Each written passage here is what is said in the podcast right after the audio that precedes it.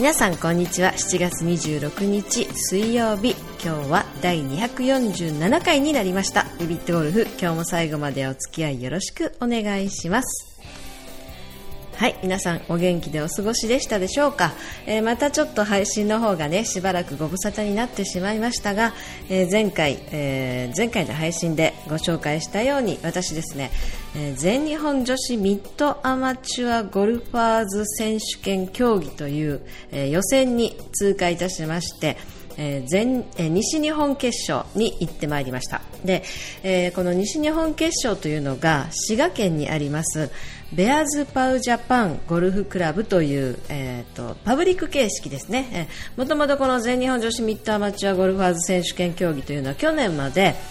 パブリックミッドアマチュア選手権というのねパブリックという名前が入っていたんですけど、えー、今年から全日本、えー女子ミッドゴルファーズ選手権とかねちょっと名前が変わったんですけどもともとはパブリックがメインの競技なので、えー、パブリックゴルフ場で全ての予選や全ての決勝が行われるという競技なんですけど、えー、その滋賀県のベアーズパウジャパンガンゴルフクラブという、えー、すごく綺麗なコースで、え西日本決勝が行われました。はい。えー、このコースですねもともとちょっと噂で聞いたところによると、えー、当初はメンバーコースとしてオープンして約10年ぐらいはなるんじゃないかという噂だったんですけどね。もともとメンバーコースとしてオープンしたのがパブリックに、えー、変更されたという、まあ、珍しいですよね。もともとパブリックがメンバーコースになるとかメンバーコースがパブリックコースになるということはあまり聞いたことがないんですけど、まあ、ちょっと珍しいケースなんじゃないかなと思いますが、え、かなり綺麗なコースで10年も経っているとは思思わないぐらいあのクラブハウスもすごく綺麗で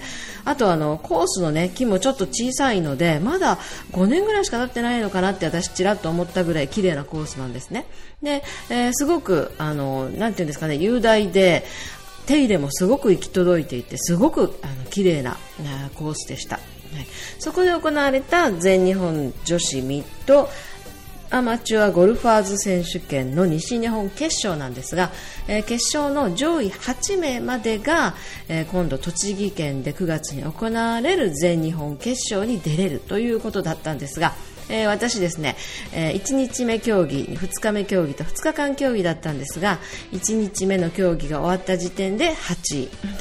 で、最終組から1つ手前の組でラウンドしたんですけど、えー、結局2日目が終了した時点で9位ということで、えー、全日本への決勝の出場権は補欠の一番ということになりました。はい。えー、でもですね、えー、西日本決勝だったので、まあ、西日本というと、えっ、ー、と、九州とかね、その辺の方も参加されてるので、いろんな地区決勝の予選を勝ち抜いてこられた方の西日本決勝だったので、えー、主に、あの、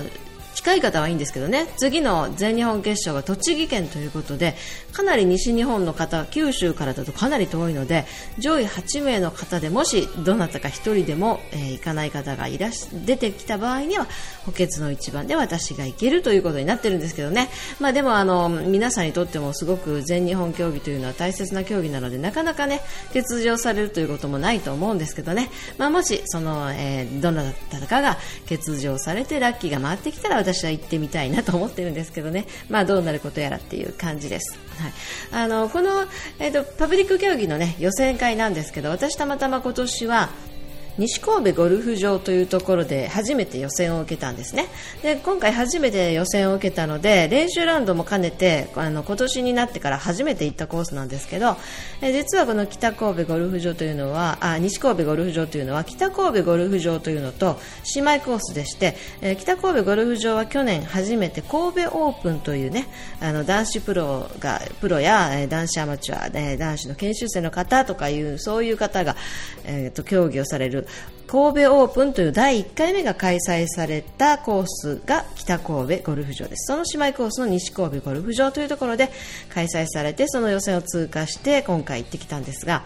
この予選会の競技でですねたまたま私あの知り合いの女の子と同じ組になりまして。でその知り合いの女の子がですね競技ゴルフに出場するのが初めてということで、えー、その、えー栄えあるデビュー戦にね同じ組になってスタートしたんですけど、えーと、残念ながら予選は通過できなかったんですけど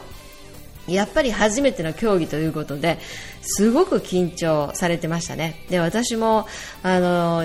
そうですね生まれて初めてその競技会外の競技会ですよね。自分の所属するゴルフ場の競技ではなくこういうあの全国的に上まで行く行けるというようなね外の競技に初めて参加した時は本当にね緊張したっていうのを思い出しました。もう両手両足が一緒に出るんじゃないかっていうようなねぎこちない歩き方になってるんじゃないかとかもうあの朝のスタートのティーショットなんてもう舞い上がって何してるかわからない。どこにどう打って打ったか覚えてないみたいなね。そういうあのな何を考えて打ったかを覚えてないぐらい緊張したのも覚えてるんですけど今回、まあ、そういう彼女がねあの緊張しながら初めての競技に参加してで私、その彼女のですね普段のゴルフっていうのもいろんなコンペとかでねご一緒したこともあるので普段のゴルフ知ってるんですけどやっぱり普段絶対しないようなミスをね何度か重ねられたりしてこう見ててこう心苦しくなるような場面も 場面もあったんですけどやっぱりその人間って緊張すると普段しでかさないようなミスを招いたりとかねいろんなことがあるのでやっぱり競技っていうのはね、爆発を踏んで慣れて競技でもいかに普段通りのラウンドができるかっていうことになるんでしょうね、まあ、私でもあの毎年今年初めての競技とかそういうことになったらやっぱり緊張するので何度かこう今年何回目かの競技になってやっと普通のゴルフができてくるとかね。そういう感じになってくるので、えー、まだこれから競技に初めて参加してみようと思ってらっしゃる方はですねとりあえず最初は何してるか分かんない状態になるかもしれませんけど慣れるまで頑張ってぜひ挑戦してみてくださいね、えー、そんな感じで、ね、全日本この競技が終わったんですが、えー、あとですね私、えー、今回今回というか、今回初めて、えー、KGU、関西ゴルフ連盟というのが行ってます、えー、関西月例会というのにもこつ、えー、初めて参加してきました。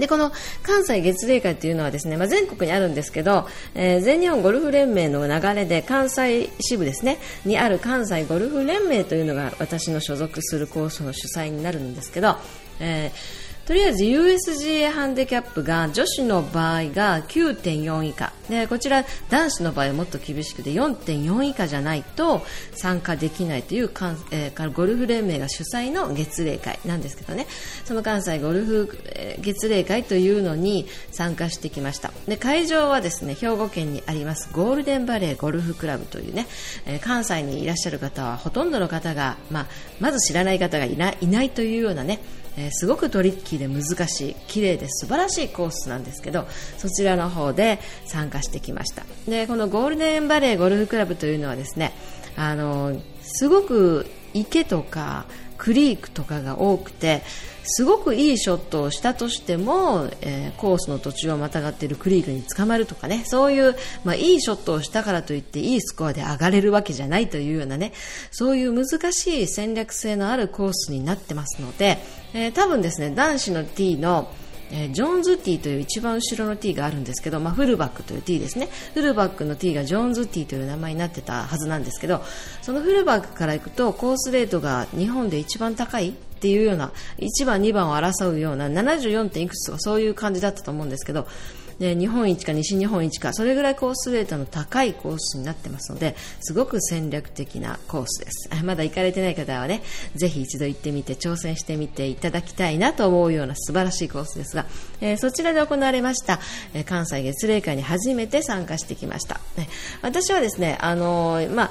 えー、ハンディキャップ9.4以下というのはもう多分10年ぐらい 10, 10年、うん、12、3年前からまあ参加はできる条件はあるんですけどたまたまこの、え、関西月例会というのはすごく厳しいルールがありまして、えー、エントリーの申し込みを締め切った後で、えー、キャンセルすると1年間出場停止とかねそういう、まあ、いろんなあの申し込みをしておいて参加できない場合はすごくペナルティーがあったりするので、まあ、私の場合その定休日と重ならない日はいつ何時仕事でキャンセルしなきゃいけない日が出てくるかもしれないという、ね、そういうこともあったのでなかなか参加が難しかったんですけど、えー、やっとですね今年になって、まあ、ちょっとそちらの、ね、関西月例会の方にも力を入れてみようかなということでいろんなことを都合つけてなるべく参加しようということで初めて参加してきました。はい、でですねこちらのその月例会というのはやっぱりそのいろんな方がネットとかで検索して見られているので私初めての参加だったんですが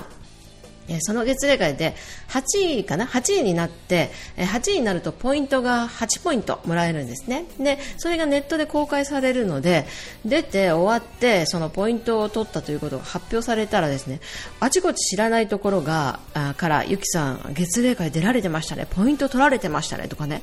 いろんな、まあ、自分の所属するゴルフ場の、まあ、支配人はじめ、従業員の方はじめ、そのゴルフ友達ですですとか、例えばフェイスブックで、えーお友達になってるまだゴルフもご一緒したことないような方からですねおめでとうございますポイントゲットされましたねなんていうようなあのお言葉をたくさんいただいたりするようなすごくなんか皆さんいろんな方が注目されてるんだなと思って改めてびっくりした次第なんですけど、まあ、そんな感じであの8ポイントを今回初めていただいたんですが、えー、とりあえず 1, あの1月から参加してね12月までずっと参加してあの高ポイントを得ると上位何名かは女子の場合は女子ミットの来年の、えシード権が決勝のシード権がね与えられて予選が免除になるとか、まあ、男子の場合は、え関西アマの出場権の来翌年のシードが得られるとかね、まあ、上位何名かですが、そういうポイント制とかもあったりとかね、まだ私もまだあんまりそんな詳しくないんですけどね、これからいろいろとそういう、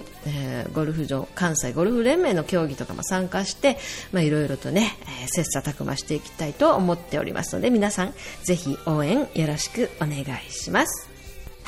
はい、そしてですね、えー、パブリック系の競技が終わりまして、次はですね、いよいよ私が、えーと、年間のですね、うちに2つ大事にしている試合、えー、先ほど言ったパブリック系の試合、え、次はですね、関西ゴルフ連盟が主催する関西ミッドアマチュアゴルフ選手権っていうのがあるんですけどね、関西女子ミッドアマチュアゴルフ選手権、え、それがですね、8月の最終の週に、兵庫県の三木ゴルフクラブというところで行われます。それが第1回目の予選なんですね。で、その予選に通過しますと、えー、この間、えー、ゴルフコンドルのこうちゃんと練習ラウンドに行った千狩カントリークラブですか、そちらの方で、えー、関西決勝が行われるということなんですね。で、この間ですね、えっ、と、練習ラウンドに行ったついでというか、まあ、あの、日韓アマチュアゴルフ選手権というのがあったんですけど、そちらの方で千狩カントリークラブというのに参加してきましたが、こちらの方はですね、10位に入りまして、上位11名までが全国大会に行けるということなんですが、え、全国大会の出場権はゲットしてきました。ね、ただですね、この全国大会が、え、栃木県か、えーと、それも栃木県か茨城県か関東の方で全日本決勝があるんですが、えー、先ほど申し上げた関西ゴルフ連盟のですね、えー、関西ミッドの、えー、関西決勝と同じ日にかぶさるので、え関西ミッドの予選が予選を通過すれば必然的に日韓アマの全国大会行けなくなるということになるんですけどね。あの、本当にあの、まあ私つくづく思うんですけど、私たちいろんな競技に出るので、せめてですね、あの、女子が出る少ない競技はですね、えー、新聞社の競技、ゴルフ連盟の競技、パブリック連盟の競技とかね、その、まあシニアの競技とかいろいろあるんですけど、いろんな競技はできる限り予選とか決勝とかかぶらない週にしてもらいたいですね。あれこれ出たい人にとってはこれの予選通ってあれの予選通って全国大会とかね決勝が同じ週に全部重なってしまってどれも行けなくなったとね一つしか行けなかったということが本当に多々あるのでそういうちょっと横の連携というのもねしてもらいたいなって思う今日この頃ですが、えー、まずは、えー、とりあえず来月末の、えー、関西ミッドアマチュアの、えー、選手権の予選競技ですね、通過できるように頑張りたいと思います。はい。ではですね、えー、また番組宛てには、いろんな、えー、ゴルフルールのハテナとか、ゴルフはこんなことありました、あんなことありました、ゴルフの上達で私はこんなことしていますとか、えー、例えばゴルフルールでこんなことを発見しましたとかね、わからないことが出てきました。何でもいいので、また、えー、ビビットゴルフ宛てにメッセージお待ちしております。はい。では今回はですね、私の競技のご報告までで簡単ですが、えー、次回248回も楽しみにお待ちください。今日もありがとう。